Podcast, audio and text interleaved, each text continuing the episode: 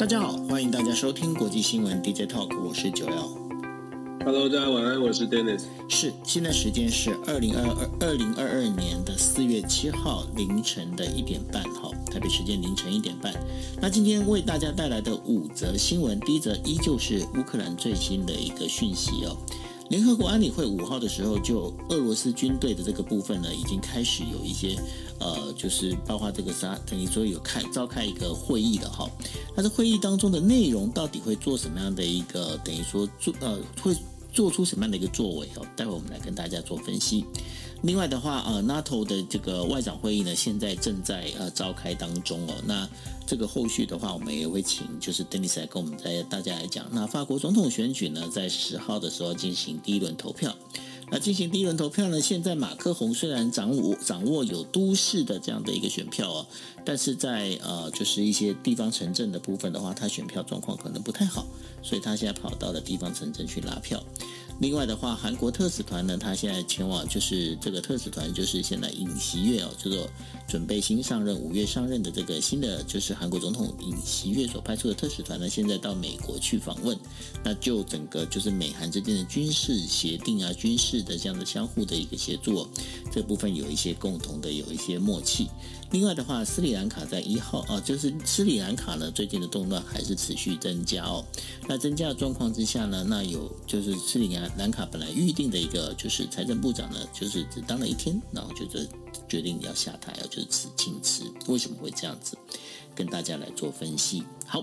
那我们进入第一则新闻了。第一则新闻就是说，联合国安理会在五号的时候，就俄罗斯军队在乌克兰杀害平民以这件事情呢召开紧急会议。美国驻联合国大使托马斯·格林菲尔德。呼吁呢，就是必须要暂停俄罗斯在联合国人权理事会的资格，然后在七号哦，七号的这个上午的时候，应该会呃就开会来做决，那在做这个决议哦。因为他指出哦，就是俄国在基辅郊区的布查所犯下的这个谋杀平民的暴行呢，将会有这个呃战争罪以及反人类罪这样的一个罪行的一个嫌疑哦。那乌克兰总统连呃泽连斯基呢，在安理会的这样的一个视讯上面，也把这个就是布查的状况呢，就是讲给了这个安理会的这个所有的这个里头的这些所有的成员听哦。当然，那个俄罗斯的这个驻联合国代表也在场上头，他谴责俄罗斯哦，就是杀害了平民，这是二战之后二战之后的最可怕的一个战争罪行。那尤其是呃呃，要让这个他。乌克兰呢认为应该要让俄罗斯军队以及下令的人哦接受法律的制裁。他还说，俄罗呃联合国现在呢是整个功能失调，这是非常显而易见的。他说，联合国必须要改革，如果没有办法的话，那就应该要解散了。要不然的话，这安理会的否决权它不应该再是一个死亡的一个权利。那另外的话，在五号的众议院呃，就是美国众议院的军事委员会听证会上呢。参谋长联席会的一个会议主席米利他就说了，乌克兰冲突这件事情呢，至少还会持续数年。他表示呢，目前正在正考虑扩大美国在东欧国家的军事基地，来加强对俄罗斯威胁日益增加的这个欧呃整对呃整个欧洲的这样哈，能够产生一些震慑的一个作用。而且呢，他们现在他认为美国现在注定的地点呢，将会是在波兰、罗马尼亚以及波罗的海这些国家哦。那另外，NATO 的成员还有就是美国、乌克兰以及支持他们的盟国呢，都在很长的一段时间呢，很可能必须卷入卷入这一场冲突当中哦。那很明显的就是说，整个军队呢必须要加强。那目前部署在欧洲的美军人数大概是十万人，五角大厦从二月初开始增加了百分之十以上的一个军力哦。那米利认为部队的实际存在是一种威慑的一个作用，但是呢，他认为必须要在这整个东欧地区呢建立永久基地，然后采取巡回驻守的方式，这样才能够减低减轻成本负担。然后在听证会上呢，那他也表示了波兰、罗马尼亚愿意承担建设永久基地的一个经费。那目前爱沙尼亚、拉脱维亚以及立陶宛这三个波罗的海的国家。呃，他们现在正处在就是呃邻国，就是包括俄罗斯还有邻国白俄罗斯的这个最危险的一个最前沿。那当中一个值得一提的事情呢，就是说，呃，现在立陶宛呢，立陶宛他们呢已经宣布哦，宣布就是要答应欧盟国家里面第一个断绝掉，等于说来自俄罗斯的天然气。那目前的话，呃，立陶宛立陶宛的部分的话，天然气已经宣布是整个就是不接受呃来自俄罗斯的天然气，但是他们的电力供应啊，目前因为在过去在苏联时代的话，其实俄呃这个立陶宛，然后还有白罗斯，还有俄罗斯呢。电力供应的电力网其实是连在一起的哦。那目前的话，他们也会用最快的方式呢，把来自俄呃白罗斯的这样的一个电力供应网切断了。也就是说，呃，立陶宛就是决定要在能源上面开始要跟呃俄罗斯以及白罗斯划清界限。那 Denis，目前立陶宛开始做这件事情，另外的话，捷克呢也开始把那个呃就是。相关的这些火车，我们在下一团、下一台、下一题的时候会提到，把那个战车呢，就是开始呢，就是送往这个乌克兰哦。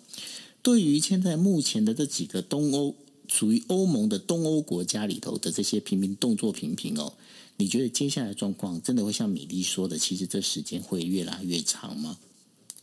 我觉得拉长的机会是很大的，就像我们这一路走来跟大家分享的，尤其是昨这两天，就是呃乌克兰的呃战场上面，感觉起来俄罗斯的部队开始撤离了基辅附近，然后越来越多的画面，越来越多的影片传递出来。我们昨天才在讲说，这些残酷的画面会让乌克兰的人民更加的愤怒，这个情绪会非常的激动。基本上在这样的情况之下。就算泽伦斯基想要很理智的说，我们来进行和平任何的和任何的和平的谈判，它的难度会变高，因为这不不仅仅只是要不要接受俄罗斯开出来的条件，他还得回去回过头来去让乌克兰很愤怒的情绪可以压制下来。坦白说，如果大家看了这些画面，跟呃有一些媒体都有现场这个战地记者真的到了现场去采访，尤其是像布布查这些地方的当地这个幸存的居民。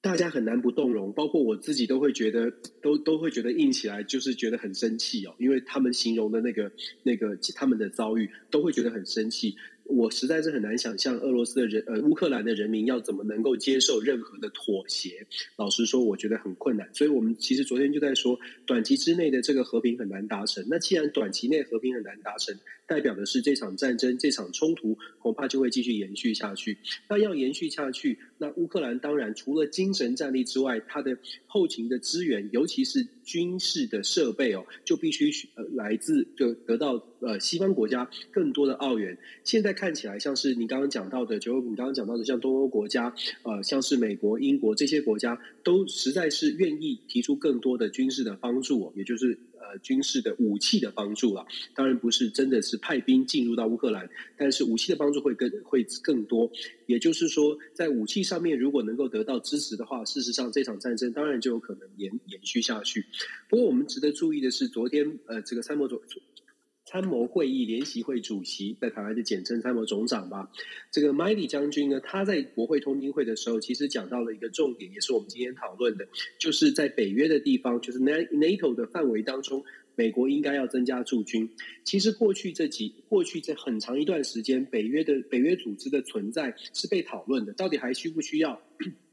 如果说呃，当时大家觉得，哎，欧洲地区没有太大的战争，其实马上会发生的可能性。北约的功能性被讨论了好多次，到底还需不需要花钱搞这么多的军事的设备？可是当然，这次的乌俄冲突就改变了大家的想法。那麦利将军呢，也在这个北约的驻军的议题上面也开始转变了，美国也开始转变了态度。因为之前美国包括川普时代，大家很记得的话，川普一直在骂说：“你德国、法国，你们的你们的这个军事准备，为什么你们在北约里面，但是总是依赖着美国？你们自己的这个军事。”国防的预算居然不到 GDP 的百分之一，百分之一点五。德国曾经低到百分之一点零几哦，这是不可想象的。所谓的不可想象是说百分之一点零几的军事的这个 GDP GDP 的占比，代表的是德国根本就觉得不会有军事是不会需要军队，就是因为你你把百分之一的这个这个数字把它扣掉，什么设备维修费啦，一般的燃料费啦。你就可以想象，基本上德国觉得战争不可不可能发生，我们也不需要什么很强大的军队。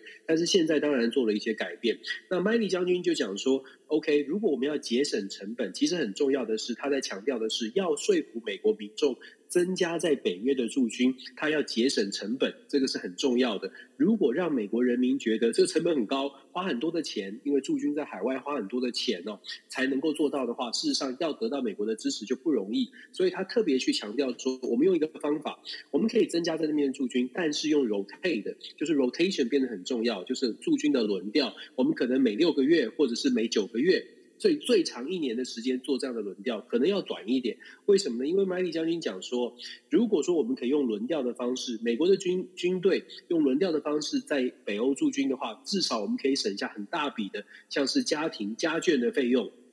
家眷的房屋费用、家眷的教育费用。其实别小看这个，因为美国的海外驻军其实非常大的经费都是花在呃军人这个军人家庭的安置哦，军眷上面。军眷没错，这个叫呃。对，军军舰没错，就是军舰的安置。因为其实美国在外的驻军，他甚甚至是需要这个在在驻军的这个营地里面设置学校啦，或者是呃呃，譬如说语言课程等等哦，都有做相对应的照应。因为是整家搬过去那边，如果长期驻军的话，那他们现在是说想要建立重新建制在北约的北约的国家里面重新建制长期的军事的基地，然后用只是只不过说呃，除了设备之外，人员是用 rotate。这样的一个建议哦，事实上，其美国现在正在演绎。可是它后续有可能也出现了一点一点这个呃问题，不是说质疑，而是说如果要这样做的话，会遇到什么挑战呢？首先遇到的挑战就是我们刚刚说的乌俄冲突，其实已经让法国、德国都已经主动的谈到说要提高他们的军事设备的成这个预算了。那换句话说，如果说法国、德国或者是欧洲的所有的国家都要把自己的金钱提出提拨多一点，花在他们自己的军费的准备的话，那么美国所提出来的。Rotation 这个计划呢，有一个部分我刚刚没有提到的是，美国的 Money 将军讲说，如果美国设置一个长期的基地，西方就是欧洲的盟友都会愿意来支持，而且这个支持是给经济上的、金钱上的支持哦，就是他们想的，就是欧洲国家会愿意出钱，出钱让美国美国出现美军部。呃，驻扎在北北约组织，所以这个部分就出现了一个矛盾。矛盾之处在于说，美国觉得欧洲国家会付钱，可是欧洲国家在现在的乌俄冲突之后，会觉得我自己的钱，我得先加强我自己的德国军队、法国军队、意大利军队，他们还有没有更多的钱来帮助所谓的在美军呃美军在北约的基地，给美军更多的资呃经经费？这个变成是欧洲国家一个很重的一个。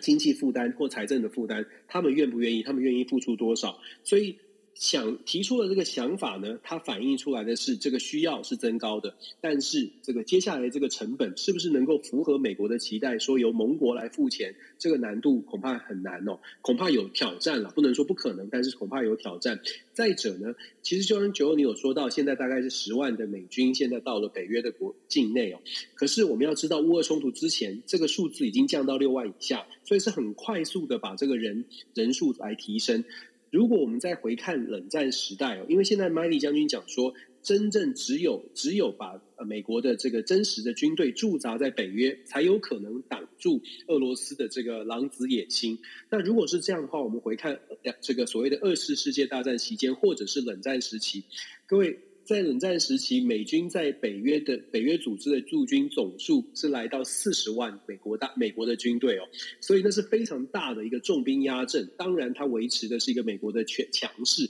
强势主导的欧洲，包括是安全问题、外交问题。但是四十万跟十万跟现在的十万。恐怕这个差距是非常大的。那如果说过去四十万大军压境有它的效果，现在从十万要增加到多少才有可能能够达到这样的效果？我觉得这后续都有很多的问题是值得去探讨的。那么最后再来，我们就想说，那现在在美国国内，大家对对于这个呃这个态度的支持程度是怎么样呢？就如同我们刚刚说的，如果没有办法得到国会的支持，如果没有办法得到民意的支持，就是要说服民众说，哎，这样的一个做法。钱可以省很多，放心，不会花很多美国人的钱。你得先讲到这个，然后先让美国人觉得这件事情在道德高度上有占了一定的位置，然后用不用花很多美国的钱，恐怕才有可能成功。但是我们光是大家这样听，就会觉得就应该就会发现这个中间呢、啊，恐怕呃冲突点还挺多的。也就是说。理想跟现实要怎么样来做一个平衡？其实我们一直在说，国际政治并没有办法永远都是站在我们理想的层面来看，恐怕要把现实考虑进去，找到中间的平衡点，才有可能得到稍微可以勉强接受的成果。补充一下哦，就是说，NATO 呢，其实，在对呃这个三十几个成成员国里头啊，他们有 NATO 有给了一条，就是所谓的。国防预算的一条线哦，那这一条线是什么呢？就是必须在你们各国国家的 GDP 的二的百分之二左右这样的一个一个点哦。那现在呢，唯一超过百分之二，像目前已经确定要超过百分之二，就是那个立陶宛，立陶宛已经调到百分之二点五。那然后呢，接下来德国呢也在宣布，就是说，哎，他们会达到百分之二，因为就是他们之前就像那个 Dennis 所说的，他其实在百分之一点多而已吼。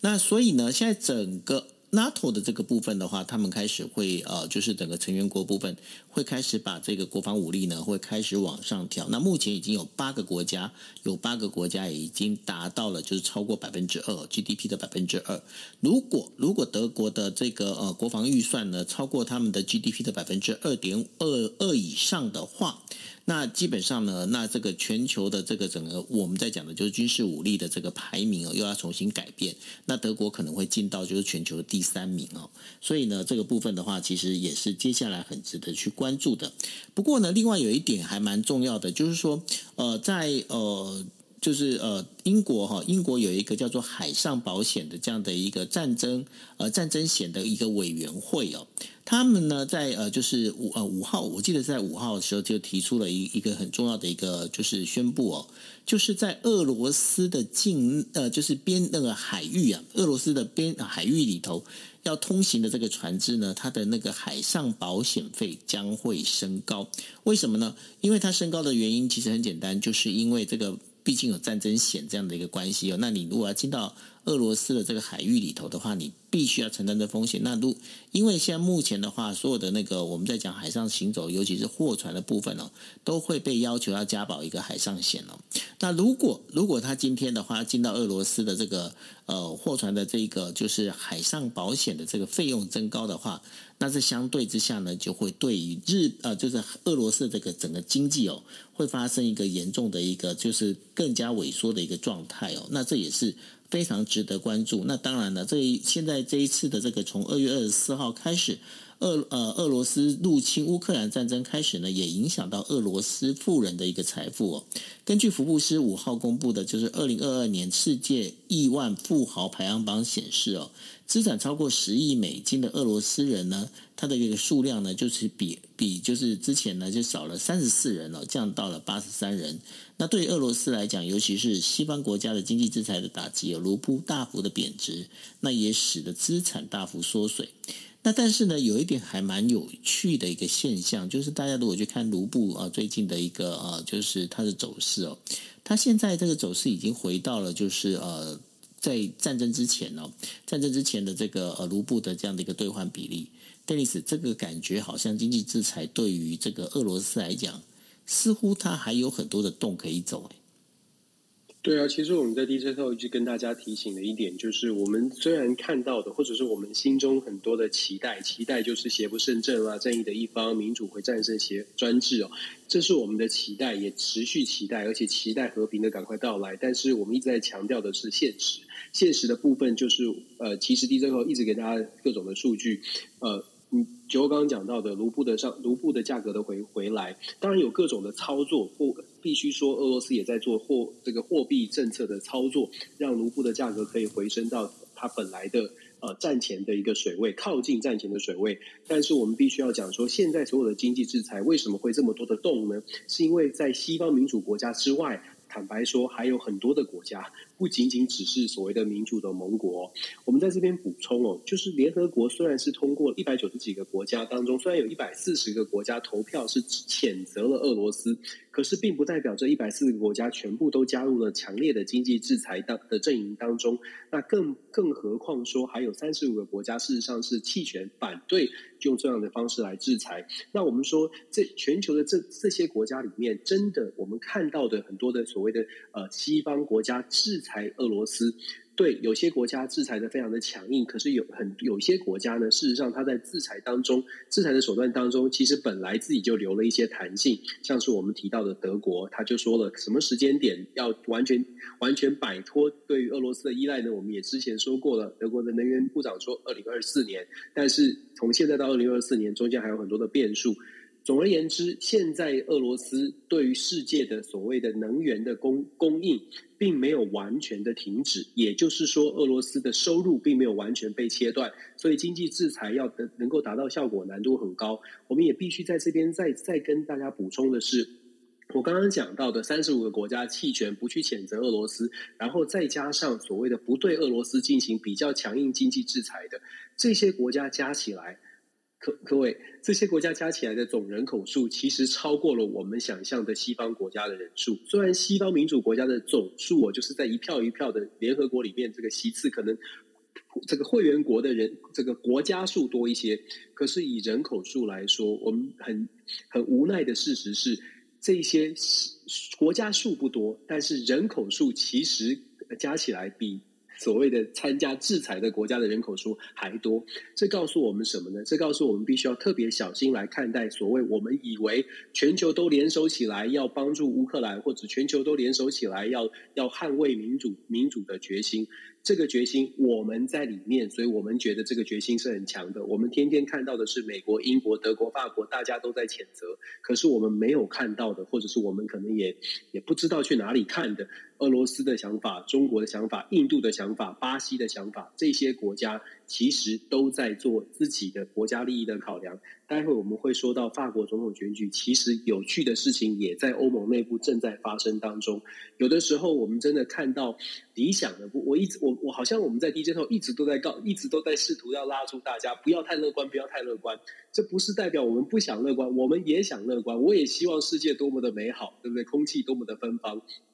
但是，但是这个世界最可怕的就是有一个 but，这个但是，这个但是它反映的是国际的现实。就后谈到的，或者是我们 DJ 头一直在讲的是，为什么经济制裁到现在仍然没有办法有强力的效果？甚至我们前两天都在讲说，为什么国际法庭大家都讲说战争犯、战争犯，可是 Dennis 就在跟大家讲说，战争犯你要把普丁抓到才有用，否则的话都是大家提起来讲说，嗯，我们都有，我们都很生气，很生气。最后的结果，其实包括《华盛顿邮报》的专栏作家这两天也写了一篇文章，在讲什么呢？就在讲说国际现实多么的残酷啊！因为非常有可能看到的现象是，战争结束了，和平的谈判，大家都停火了。停火之后，我们发现普丁还在俄罗斯的那个位置上，还是没变。然后大家讲的所谓的国际法庭，想要试图想要有的战争的这个国际法院的审判，这个普丁的这个坏蛋的这个情景呢，恐怕只有在梦里面才会出现。这就是国际现实，所以我们真的要非常非常聪明的来看待，然后在每一个国家自己的角色上面呢，想一下怎么样对我们是最好的。是。那我们进入第二则新闻了。第二则新闻是讲，现在正在呃，NATO 呢现在正在开会哦。那北约的这个秘书长呢，斯托呃斯托滕贝格跟记者说，就是说在外长理事会开幕之前呢，将会讨论的就是如何扩大对于乌克兰的支持。那这当中的话，因为现在各个成员国呢正开始呢推动提供先进武器系统，尤其是坦克哦，那给乌克兰。到目前为止呢，美国跟欧洲呢只提供了就是包括了就是反坦克导弹、燃料、还有弹药、头盔、药品呢，来阻止俄罗斯的前进。但是呢，真正要把避免就是俄罗斯的那个整个就是入侵乌克兰这个局势紧张加剧呢，乌克兰他也一直在呼吁哦，必须提供给他们能够更有攻击性的这样的武器，像是战斗机之类的这样的一个事情哦。那坦克的一个供应呢，也会对于就是整个一个政策发生的一个改变哦。然后呢，因为这个坦克跟乌克兰军队的这个直接相关哦，它也可能让乌克兰方面呢能够逆转攻呃逆转它目前的一个攻势哦。那目前呢，在北约的成员国里面呢，就是武器供应呢，这个已经开始，就是已经开始提前到了。尤其是像捷克，捷克呢已经答应了要向乌克兰捐赠，有就是前呃苏联的坦克，就是 T 七十二，还有步兵战车。那德国呢，现在也批准了乌克兰交付了，就是交付给向乌克兰交付了之前由前东德政府控制，现在由德呃捷克拥有的这些呃部分的一个战斗武器哦，就是这战斗车辆。那大多数的乌克兰系统呢，就是兵武器系统都是由苏联所制造的，所以在习在对在对乌克兰军队来讲，他们是比较习惯的，就处理前苏联的这样的一个相关的这些武器设备哦，所以那个优势在实际在作战上面呢，应该会比提供给他们先进的武器更立竿见影。当然，也有人在讲，就是因为普定呢已经屡次的说了哈，就是说你们哪一个国家哈提供给乌克兰武器，那基本上我就是他就是当成就是直接也是对于苏联的一个宣战了，所以提供给前苏联的呃前苏呃对对俄罗斯的一个宣战，那所以提供给前苏联这样的一个武器哦，是不是也在规避这样的一个目的哦？这个是目前也有人在提到这样的相关的事情。那 Dennis 对于这个北约开始提供武器这件事情，你昨你呃在昨天的时候也提到了，就是说美国还有一些国家呢开始当成一个军火军火库开始提供的这样的一个武器，但是接下来这样的一个做法里头，难道可以避免他们被卷入战争吗？我觉得现在就是大北约组织或者是整个西方国家，现在就是踩在这个线上啊，就是大家都很小心的在盘算。最近有几篇呃国际媒体的报道，在报道在尤其在采访北约的这个内部的人员的时候，大家官员很多人都用不具名的方式来回答。为什么呢？因为其实这个困境大家都呃都知道，这个困境已经出现。这个困境就是到底这个线怎么样算是线？完全是普丁来说的。尤其是呃，提供所谓的武器。刚刚就你提到了，现在乌克兰的泽连斯基要求北约组织，或者是要求西方国家给予乌克兰的军事支持，是包括攻击性的武器。如果大家看的话，事实上这两天就在不久之前吧，乌克兰也有直升机去攻击了俄罗斯的国土境内哦，对于俄罗斯国境之内才造成这个进行攻击。那当然我们可以理解，而且我们可以了解，甚至朋友们会觉得说，哦，反击了，反击了。但是他。而乌克兰的进攻俄罗斯本土的这个动作，事实上对于北约组织来说，就出现了内部的一些讨论。这个讨论呢，当然有忧心的成分存在。为什么？因为就像九欧你刚刚提到的，为什么乌克兰现在有这样的力量？就是乌克兰的情绪是非常高的。我们说了，那乌克兰现在想要反击，如果他的反击不只不仅仅只是说把。俄俄罗斯的军队赶出去，现在是要积极的去反攻，甚至是用飞机、用直升机、用飞机的方式飞到俄罗斯去做进攻。北约组织到底是想要这样的事情发生，还是不想？就是美国为首的这些西方国家到底想不想这件事情发生，就出现了矛盾了。就像我说的，矛盾的部分在于说，如果乌克兰真的进攻俄罗斯，而且用的是所谓的西方国家援助的这些军事的设备，俄罗斯会。用什么样的方式来反应呢？就说哦，反正我打你这么多了，所以你打我一下我也能接受。还是说俄罗斯会以此为借口，然后去想说，哎，那北约组织我就要找。那些现在我觉得力量比较薄弱的，来做一个威吓，或者是甚至是进攻，甚至是伤害哦。但是，一旦碰到了北约，那当然这个世界恐怕就比较危危危机就会更高一些，因为北约有所谓的 Article Five，大家都要一起来一起来反抗哦。所以我说，现在看起来，虽然美国或者是北约还是打算站在所谓的火药库、军火、军火库后勤补给的角色，但是。不稳不定，这个不稳定的因素在于说，乌克兰打算要用了这些军火之后，用了这些军事援助，打算要怎么来操作？如果他们的操作方式是真的是完全不能怪他们的这种，就是反愤怒，然后反击，然后真的有飞行员拿了飞机之后飞到冲到乌克兰的境内，做一个做一个比较猛烈的攻击。俄罗斯这个。啊，对，抱抱歉，冲到乌俄罗斯的境内做一个比较猛烈的攻击，这不是不可能发生，这是已经出现了这种可能性了。所以在这样的情况之下，就像我们说，北约组织内部呢，已经开始有不同的不同的讨论，就是到底这个线我们要帮，然后我们要怎么样能够确保说大家不会因此而陷入这个挑战？那如果说要要支持乌克兰，是不是是不是就算把这个风险考虑进去，就是真的要全面开战了？大家有一个共识说，那如果真的俄罗斯来了，碰到北约的境呃国国领土，我们就全面开战。我觉得现在是北约，尤其是这次外长会议当中，一定会非常小心的在讨论的事情，就是怎么帮，如何帮，什么程度是大家愿意接受的，怎么样的这个共识如何达成。我想这是一个非常，我觉得对北约来说是一个非常关键的时期啦，因为乌克兰你。呃，其实我看看到一篇评论，也讲得非常的非常的这个实在哦。这个实在的部分就在于说，他说北约组织其实没有办法给乌克兰太直接的建议，因为太直接的建议呢。譬如说，告诉乌克兰说：“哎，赶快和平吧，谈判吧。”好像就是给乌克兰压力，然后要乌克兰接受接受条件的妥协。可是北约如果告诉乌克兰说：“冲啊，我们我们全力在你后面往前冲。”就会发生我们刚刚说的这种变数哦。如果真的给了很多的攻击性的武器，让乌克兰觉得他不仅他只有靠着，如果乌东地区在这个欠地没有办法有造成大的威胁，要求呃威胁俄罗斯必须要往后退的话。会不会现在就是反而是直接进攻，直接进攻这个这个俄罗斯的境内，让俄罗斯的境内感觉到压力，也许才会退兵。那乌克兰这么做，俄罗斯如何反应？我觉得这就是北约的难难处。其实大家朋友们也可以想一想，为什么一直在讲说理想跟现实总是有很大的落差？那这种非常混乱的，尤其是战争冲突，而且发生当下。真的要呃，我觉得不不能只是呼吁理智，可能要大家都要要，我很难形容这种这种感受。但是我觉得大家可以一起来思考吧，它的难度真的很高，不是不是不是喊一喊就能解决的。对，然后呢，呃，在今天的话，呃，那个就是我们在讲的北约的呃，就是呃那个秘书长，又是秘书长吗？对。对，然后呢，就是也是希望哦，就是说有开始呼吁了，就是那个呃，我们在讲的，就是他在记者会里面他有提到了，就是说，呃，他现在希望呢，希望是什么呢？就是说那个瑞典还有那个呃，瑞典跟芬兰哦，是芬兰没错。然后呢，现在也能够，如果他们只要提出要加入北约的话，哈，那他们这个北约的话是能够会想办法的，哈，极力欢迎他们过来。这目前的话，对于北约来讲，是不是把这个欧洲的就整个一个国家呢，能够抓得更紧呢？是不是更好？哈，那现在目前这也是现在北约组织里面他们必须要去讨论的一个事情。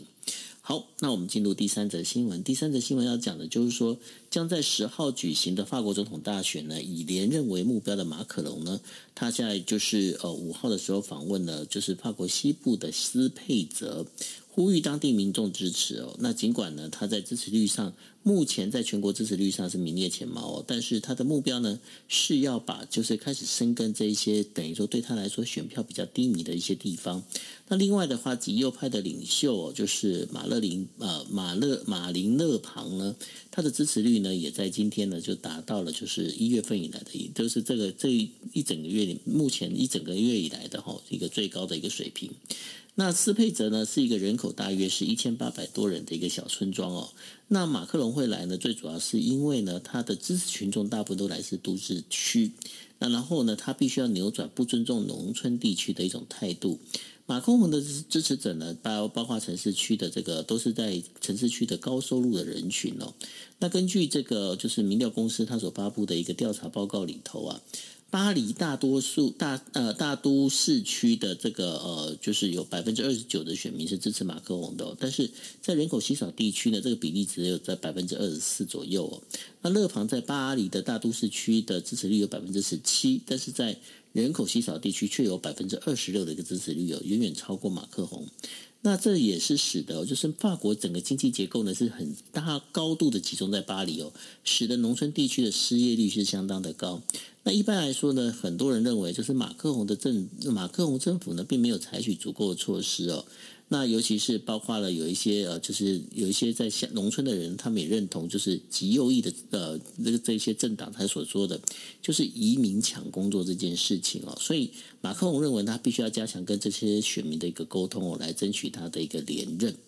那对于现在的整个一个状况的话，马克龙目前看起来他要连任的这个可几率其实蛮高的。但是呢，这样听起来的话，好像整个马克龙政府在于就是呃，整个法国的这个都市区以及农村地区的这样的整个支持度，它有一个天壤之别。那这对于他未来的外交政策会有一些影响吗？其实这出现很有趣的一个变化，尤其在非常短的这段时间当中哦。我们说刚刚你提到的民调，民调本来呢对于马克宏来说是非常有优势的。呃，之前的民调在第一，即使在第一轮都有很明显大幅的领先，然后在第二轮呢，领先的幅度都是来到百分之十几以上哦，就是基本上是一个非常稳定的领先。可是最近这几天，最近这一周以来吧，这个民调出现了很明显的差距。这个差距很很大一部分是因为这个勒庞他自己。在竞选的过程当中，他的策略有点做稍微做一些改变，改变 focus 在什么呢？专注在所谓的经济生活。我们知道，因为这个俄俄俄乌冲突的关系，其实法国人觉得，哎，马克宏带领俄带领欧盟，感觉起来法国是嗯角色是很重要的。但是随着战争的时间拉长，我们也提到了所谓的能源的价格、粮食的价格都确实在上升。看准了这样的一个经济生活的受到了冲击，勒庞他在他的论述当中，现在的选战的论述就开始转变，主打什么？主打所谓就是马克宏带领的这个经济真的是不是很好哦？就是当人民的这个呃人民的生活受到影响的时候呢，胖呃胖他他讲说呢，他的这个政策就是以法国为优先的政策。会可以把钱带回来，让法国人民自己自己来决定要要怎么使用，有一点点像是美国共和民主两种不同的立场哦。一个是政府要帮助这个世界，政政府要付出更多的这个财力，要做很多的事情。那 Le Pen 呢，就是有点像是共和党，就说：哎，这个世界纷纷扰扰，政府会处理，但是呢，重点是我们作为一个好的政府，我们的重点是要让你有钱，让你赚的钱，你可以你可以来自己支配哦。经打经济牌变成很有趣的，变成了胖的这个翻转的一个一个关键，也没有到完全翻转，但是民调的支持度有很很大的一个落差。现在最新的民调呢，我看到的最新的民调是二十六点五对上二十一点五，大概差五趴，这是在第一轮投票。可是，在一两个礼拜之前的民调是二十八对上十七点五，也就是当一两个礼拜前的这个第一轮的民调，这两个马克龙跟老胖的差距还在十几趴，但是现在拉近到五趴。如果民调出现这么大的、这么明显的差距，呃，明显的缩小的话，其实，在真实的状况上，恐怕恐怕他的这个情况是更加的、更加的这个，嗯，更加的严峻。对马克龙来说，这也是为什么马克龙会跑到。所谓的这个传统保守派的地区去做去做拜访，因为我们知道民调其实通常采样的这个结果会有点偏向都会区多一些，比较传统的保守选民在回答民调的这个比例来说是稍微来的低一点，尤其是乡村地区来的低一点，所以在这样的情况之下，你可以看到呃法国的民意出现了一些扭转。那再加上我们昨昨天呃也跟大家分享的，欧盟内部呢有一些相对保守的国家，相对觉得呃国家利益最重要，这个俄乌战争并没有并不是我们国家应该重视的国家利益哦。像匈牙利、像塞尔维亚的选举结果，某种程度反映出来的是欧盟内部也有所谓的保守势力，觉得这个战争打得真的很久，会影响到我的国家，我们的国家应该有我们自己国家的想法，不一定要全部的全部的这个全部全。全身心投入去支持其他其他国家，虽然听起来很自私，但是又回到我们所说的，法国、德国任何的国家，其实呢，最终他们都会考虑到他们国家整个的。整个的经济发展或者整个未来的方向，我觉得马克宏不会在目前看起来，因为这个礼拜天就要投票了，所以目前看起来马克宏在四月十号的第一轮投票没有什么问题，一定是前两名的。那在第二轮投票呢，也大概不会有太大的问题，会连任。可是就如同九欧你特别提到的，就是当他上任之后，这个乌俄冲突、乌俄战争继续打下去，它影响了全球的经济，它造成法国人民可能在经济生活上面会更加的有受到限制。当限制的，当时间拉长，经济生活受到的影响越来越多，那么也许马克宏在未来不只是外交政策哦，甚至他的国内政策都会有点捉襟见肘，因为大家会觉得，哎，就是你要要我们去支持俄俄乌克兰，你的你你你做了这么多的外交动作，一开始我们觉得没有功劳也有苦劳，但是时间久了，这个苦劳的部分可能就会反过来变成。你怎么你怎么没有能力解决呢？不能一直让你苦下去啊！你的你的这个苦劳会不会时间久了，大家觉得你好像没有很聪明的方法来解决？我觉得是会随着时间做做做一些转变，尤其是民众的观感。我想马克龙真正的真正的挑战是选举之后，而不是现在这一场选举。这场选举。大概可以预测，他还是会赢，只只不过选后他怎么样来凝聚法国，或怎么样带领法国，或者甚至是法国怎么样在欧盟当中继续扮演着呃强势的角色，还是会因为国内反弹声音变大，出现了一些态度的软化。我觉得这个才是我们可以看的。是，那法国呢，在十号要准备第一轮投票选举哦。那这个刚选完的韩国呢，是我们第四则新闻哦。韩国的下一届的总统当选人的尹锡悦呢，他派往美国的特使团在五号的时候，在白宫会见了美国国家安全顾问沙利文。那针对北韩积极的发展核导弹的这个动向呢，还有就是为了要加强驻韩美军的防御能力呢，他们跟沙利文交换了一些意见哦。那对于使用这个核武器这样核呃核能这样核武器这样进行一个威慑哈，例如就是部署战略轰炸机之类的这些事情呢，也都已经被排上议程了。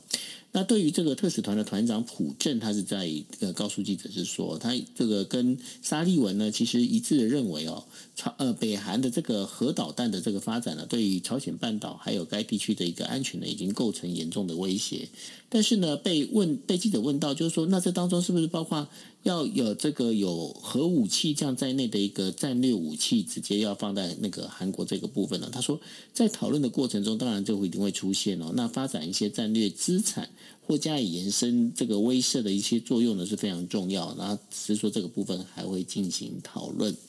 那这个就是特使呢，也把这个尹锡悦给美国总统拜登的信呢，交给了沙利文哦。那同时也跟美国国防部长奥斯汀那大家在见面哦。那他同意呢，加强一些防御能力。那所谓的战略武器这当中，其实包括了所谓的大规大大规模的一个杀伤性的武器，它跟普通武器不同哦。它可以对对对方的国家，不管是生技也好，工业的重大，可以产生一些重大的一个影响哦。那所以这当中还有包括战略型、战略型的核武以及呃可以携带战核武器的这个战略轰炸机之类的哈，这是整个就是我们在讲战略武器的部分。那对于韩国，他现在的一个做法跟文在寅呃在任的时候的做法已经不太一样。那接下来的话，在呃韩国他越靠美国这一边的话，会不会使得朝鲜半岛的这整个一个之间的一个呃就是动荡会变得更加严重？现在看起来，尹锡悦呃即将上任的尹锡悦政府确实感觉起来会走非常亲美的路线，至少在态度上面，还没有上任之前送出的这特使团，特使团跟这个呃 Wendy Sherman 就是美国的副国务卿谈了非常多国防安全上面的合作的议题，甚至他们提到了所谓的 Extended 呃 Deterrence Strategy and 呃 Consultation Group，就是 EDSCG 这个所谓的延伸威吓战略机制小组。这个名字很长哦，但是这个小组呢，事实上已经中断了，在二零一八年之后就中断。二零一八年，如果大家记得，川普时代当时不是拜会了这个金正恩吗？然后当时的文在寅总统呢，就认为说南北韩之间应该可以和平来进行沟通，所以。暂时的停止了这个所谓的这个战略机制小组的这个讨论。这个战略机制小组基本上是一个二加二的这个会议哦，固定的每年的由这个国防相关的人士，双方韩美双方国防相关的人士进行呃深入的讨论跟交流，看看未来的战略安全，尤其是防治北韩的问题上面进行讨论。那当时文在寅总统就暂停了，他觉得说现在的。在他的执政之下，南北还应该要进行多一点的沟通。但是这一次的特使团呢，就特别提到了这个这个小组要重新开始每年的会议。这是韩国方面发出的这个声明哦。但是有趣的是呢，美国的这个 Wendy Sherman 就是国务院这边呢，在这个会谈之后，并没有特别强调这个小组要重新的建立。当然有很多种解读，也有人解读是说，因为还没上任，然后因为还不确定到底是不是所谓的韩美同盟要成型。虽然韩国的尹锡悦已经在讲说，韩国未来非常愿、非常乐意跟美国有紧密的合作，甚至也许会加入所谓的韩美同盟。但是美国是目前看起来呢，稍微保持保留的态度。当然，一部分的原因是因为现在的北韩问题，相较于世界上的变局来说，美国真的还没什么空可以去处理这个这件事情。尤其是在危险系数还没有非常高的时候，暂时的不要把。不要再把另外一个这个潘朵拉盒子打开，可能是美国现在为什么没有很很积极的、很热情的去拥抱这个韩国特使团的建议？我们赶快重新开始小组，或者我们赶快呃韩美同盟赶快的签订哦，因为真的有太多的麻烦了。我们说乌俄冲突之外，其实也在 DJ Talk 一直在讲的，其实整个中东地区、阿拉伯国家、伊朗问题，都是国务院现在非常头痛的部分哦，非常头痛的问题。这些问题。都跟乌俄冲突有比较直接的关系。有趣的是，或者是我们不应该是用有趣，应该是说，呃，如果我们仔细来看，北韩的问题，就是朝鲜半岛的问题，还真的是稍稍的跟所谓的中东危机或者是乌俄冲突是稍稍的有点脱钩，所以它可以分开来处理。也就是因为它可以分开来处理，所以美国现在保守采取的态度是相对保留。虽然很希望韩国跟美国呃关系很好，虽然很希望美日韩的三国同盟可以赶快的牵起来。但是细节应该怎么走呢？我想国务院现在正在仔细的评估哦。等到尹锡悦上任之后，尹锡悦所表达出来的，尤其是他正式公布的外交政策。到底是什么？确定可以执行了，我想美，我想美国会做做出一些回应。为什么我特别讲确定可以执行呢？因为我们其实也之前在 DJ Talk 有跟大家说过，目前的韩国国会仍然是文在寅的政党，也就是自由派掌握了六成的席次。所以尹锡悦虽然有理想，甚至是特使团说尹锡悦的态度是如此，可是美国也很也很清楚的知道，韩国毕竟是个民主国家，尹锡悦的态度最终等他上任之后。他还有一段时间需要跟国会进行磨合，美国也不会贸然的说好，我现在就听你跟你跟你总统呃符合你的总统的愿景，我现在就答应你。首先，他还没有正式成为总统，再再来呢，其实是美国也在观察尹锡悦到底能不能搞定韩国的内政，到底能不能让韩国的国会甚至是一般的民众可以接受所谓韩美同盟，因为我们也说过，韩美同盟会直接冲击到东北亚的局势。北京一定有相对应的反弹，这个部分呢，要不要这么快的把这个石头丢在这个水里面，让这个水花溅起来，涟漪溅起来？我想美国现在在盘算，所以尹锡悦他有他的想法，美国也有他的想法。国际政治就是这么好玩，大家都在讲不好听一点勾心斗角，讲好听一点就是在精密的在做一些这个交流。不过讲到这个国际政治哦，那有一则新闻刚好就是之前有漏掉了，就是那个呃。美国的美国的那个财长哦，就是叶莲哦，他在呃，就是宣布了，就是说呃，在印印尼所举办的这个二零二二年的这个印呃以就是印尼为议长国的这样的一个集团体的一个会议里头啊，如果俄罗斯参加的话，美国将不会参加哦。那这件事情呢，如果这样真的是这样的发生的话。Dennis，这感觉上，接下来不是只有联合国安理会的会被质疑啊，包括这个集团体这件事情也被质疑。那反而 G7 这个部分的话，呃，因为没有中国跟俄罗斯的参加哦，那接下来未来这整个一个整个世界趋势，是不是就是我们一直在之前在讲的新冷战这样的一个状况会开始出现了？我觉得就是会出现，会越来越越来越像，因为他大家都不愿意退嘛，而且现在这个。嗯主张，所以现在会越来越像是呃，反正有你就有你就无我，所以班体的会议现在你刚刚提到，这是最新的消息，叶伦有说有可能有可能 boycott 这个这个集团体的 meeting 哦，但是实际的状况，我觉得当然是有可能，但是实际的情况到底会怎么样的发展？那叶会不会俄罗斯不参加？这也是另外一个问题。那我觉得这。为什么我们一直在低车一直在讲说大家要看现实，大家要看现实，因为现实并没有这么这么的呃这么的和平，这么容易达成和平，或者这么容易就让大家可以坐下来谈判。这个国际局势现在现在整个的国际局势看起来呢是有点各各大家都谁都不服谁。为什么今天这个好像是有你无我会发生这样的状况？想象一下二十年前在美国，就是过去这几十年吧，我们一路这样看下来。大家也一直听我在说，过去是一超多强的体系，一超多强的体系，美国说了算，不管大家对美国有多么不爽不满，基本上就乖乖的参加美国的会议，或者是乖乖的，就是我这样想，乖乖的好像有点过分，但是其实比较稍微稍微让我夸大一点的形容哦，一超多强的体系，基本上的概念就是美国拍桌子，大家会非常小，非常的害怕，或者非常的谨慎来回应美国的愤怒。可是现在，大家有没有注意到？现在美国拍桌子了，但是很多国家它的回应不像是以前这么毕恭毕敬了。关键就在于，其实很多国家眼中看到的美国，跟台湾我们看到的美国，可能它的影响力是不一样的。我们一直在讲这一点，也也当然也因此而遭到很多的朋友说：“你这个就是以美派。”可是我觉得，与其说我是以美派，不如我不如说我是爱台派，因为我觉得，我觉得台湾自己的眼光必须要非常的清楚，不是世界不是只有一个方向，世界是整个世界哦，所以我们要非常的小心。那叶伦现在这样的动作或者这样的宣示，再次告诉我们，美国会采取这样的行动，可能很强硬，但是我们要看有多少个国家跟进，这是很现实的问题。集团体，美国说要退出了，多少个国家跟进？那剩下的国家到底是不是真的是很弱很弱，弱到大家都不用去理会的？如同我们之前所说的，联合国里面一百四十个国家投票谴责俄罗斯，但是为什么经济制裁力要不不力量不够呢？因为我们仔细去看这三十几个反对的国家，它的人口数加起来，全球人口的一半甚至更多。从这个数字来说，当我们在站在民主阵营讲说“哎，全世界都怎么样”的时候，可能要稍微的小心一点，因为并不是全世界都怎么样，而是世界可能有一半的人都不怎么样。所以，我觉得这个是为什么比较讲说现实，现实稍微小心一些。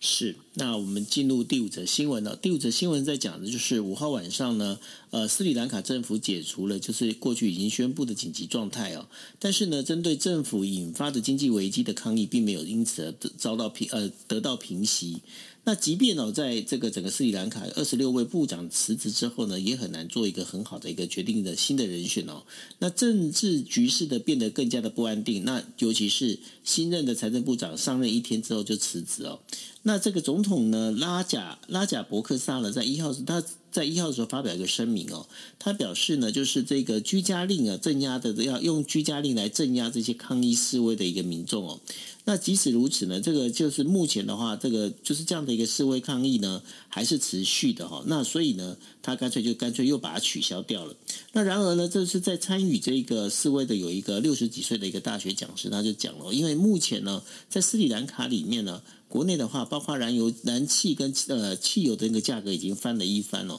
经济危机呢是主要的，整个最主要责任其实在于政府哦。那尤其是对于那个拉贾伯克萨的这样，对于政界啦，还有包括这种所有的这个抗议呢，其实目前呢，它还是持续的在进行当中。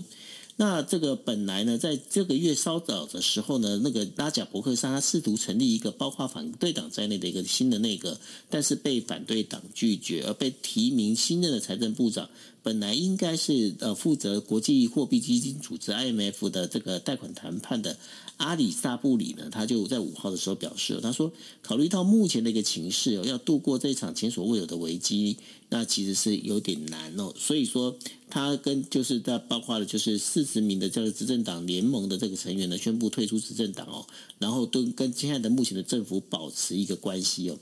目前斯里兰卡感觉上整个动这个整个政局的动荡还是非常的严重。那另外的话，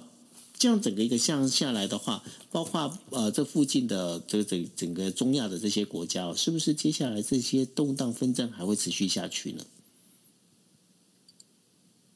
斯里兰卡最主要的问题就是经济，经济，经济，就是斯里兰卡基本上国债，然后经济表现非常糟糕，然后又被这个 pandemic，就是 COVID-19，真的把斯里兰卡的经济拉得非常有点一蹶不振。那斯里兰卡本来呢，这个啊拉贾伯啊拉贾伯克萨是不是中文是这样翻的？拉贾伯克萨。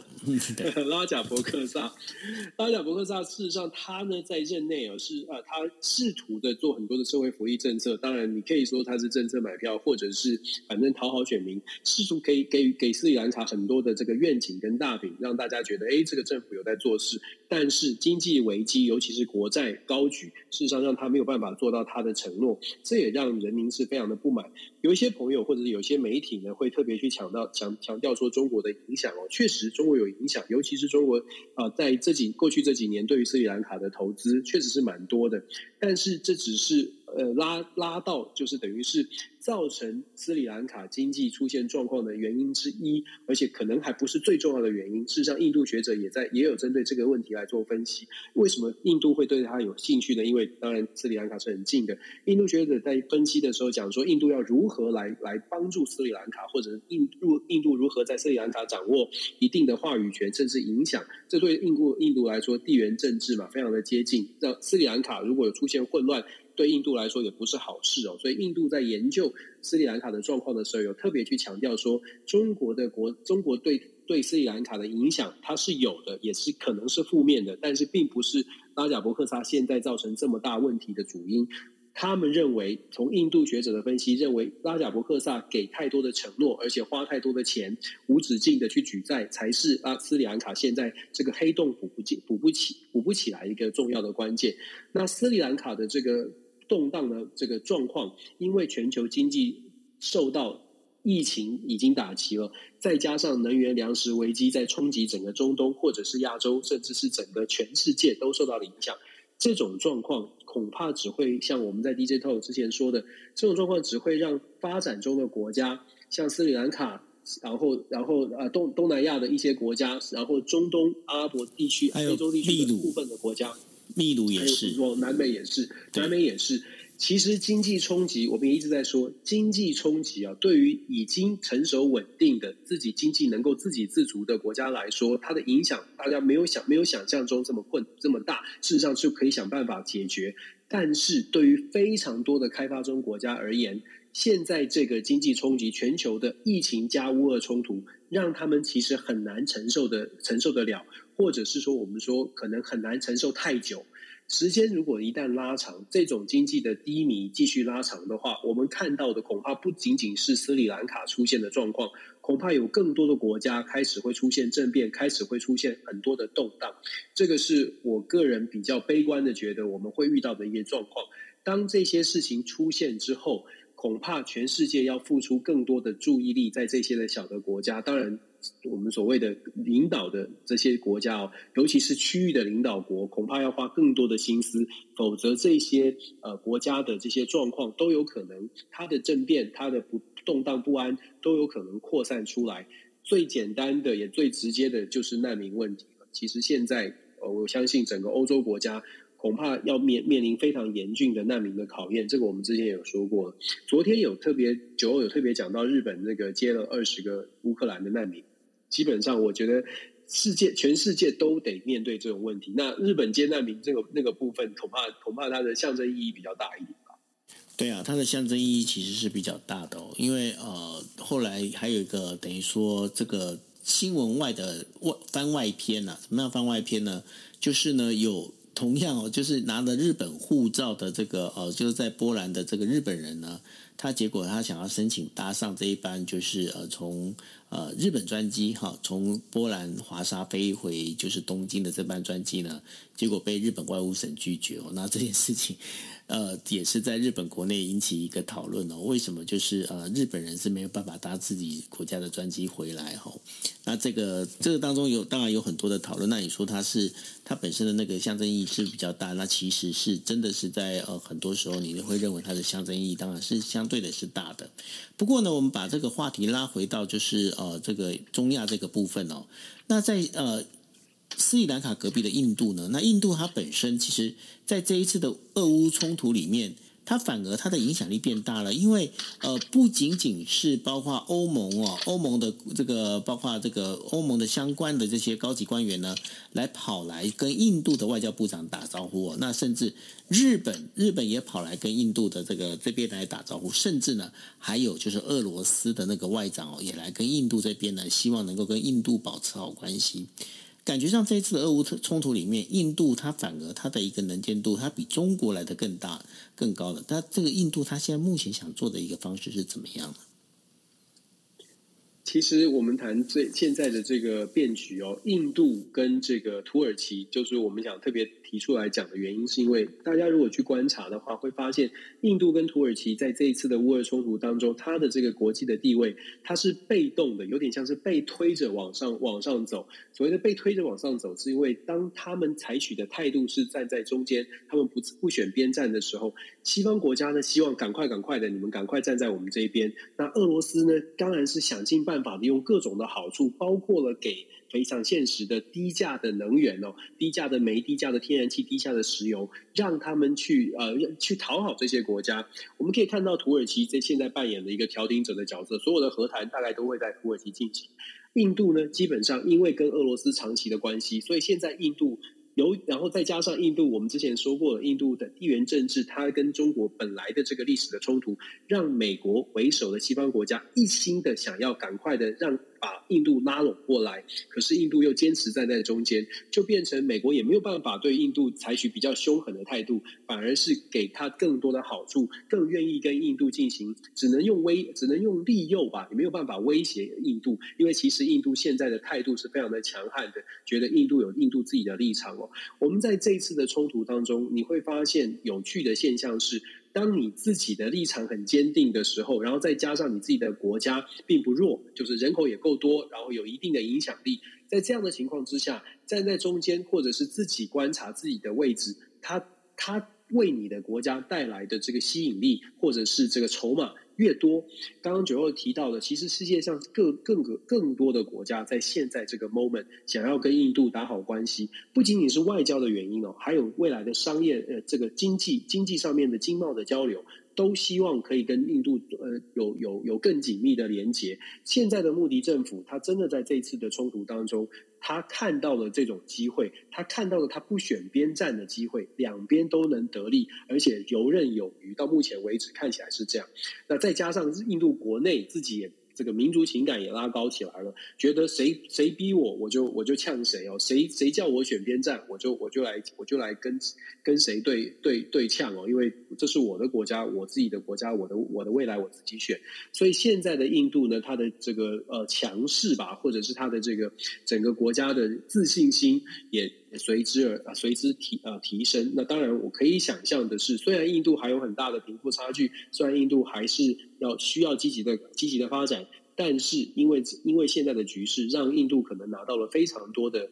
有利的条件，也可以帮助印度自己的国家发展。土耳其也在这段时间同样的享受到了这样的情，享受到了这样的条件，而且土耳其也很显然的会在整个未来的中东地区扮演更重要的角色。不敢说他们马上变成领导人，但是以他以土耳其的大小，以土耳其的条件。真的非常有可能，土耳其的亚多安虽然大家都说他不是什么多民主的领袖，可是呢，他在这个形势比人强的状态之下，非常有可能将来扮演的角色、说话的声音会更大。而且这个说话声音一旦大起来，你还真的没有办法拿他怎么办呢？因为在整个这个所谓的中国是第一竞争对手，以美国来说，中国是第一竞争对手，俄罗斯是第二竞争对手。遇到这两个呃这个竞争对手的时候，土耳其，你本来觉得在战争发生之前，你本来美国本来觉得啊，土耳其就是你不听我的话，我要惩罚你一下。土耳其当时只是小吵小闹，但是现在土耳其有更多的筹码去跟美国进行谈判，或者跟西方国家进行谈判。所以这个例子呢，可以让大家一起来思考一下，现在的变局当中，到底在什么样的位置，或者是自己国家想要怎么走，可能是可能可能比跟着大家走更重要。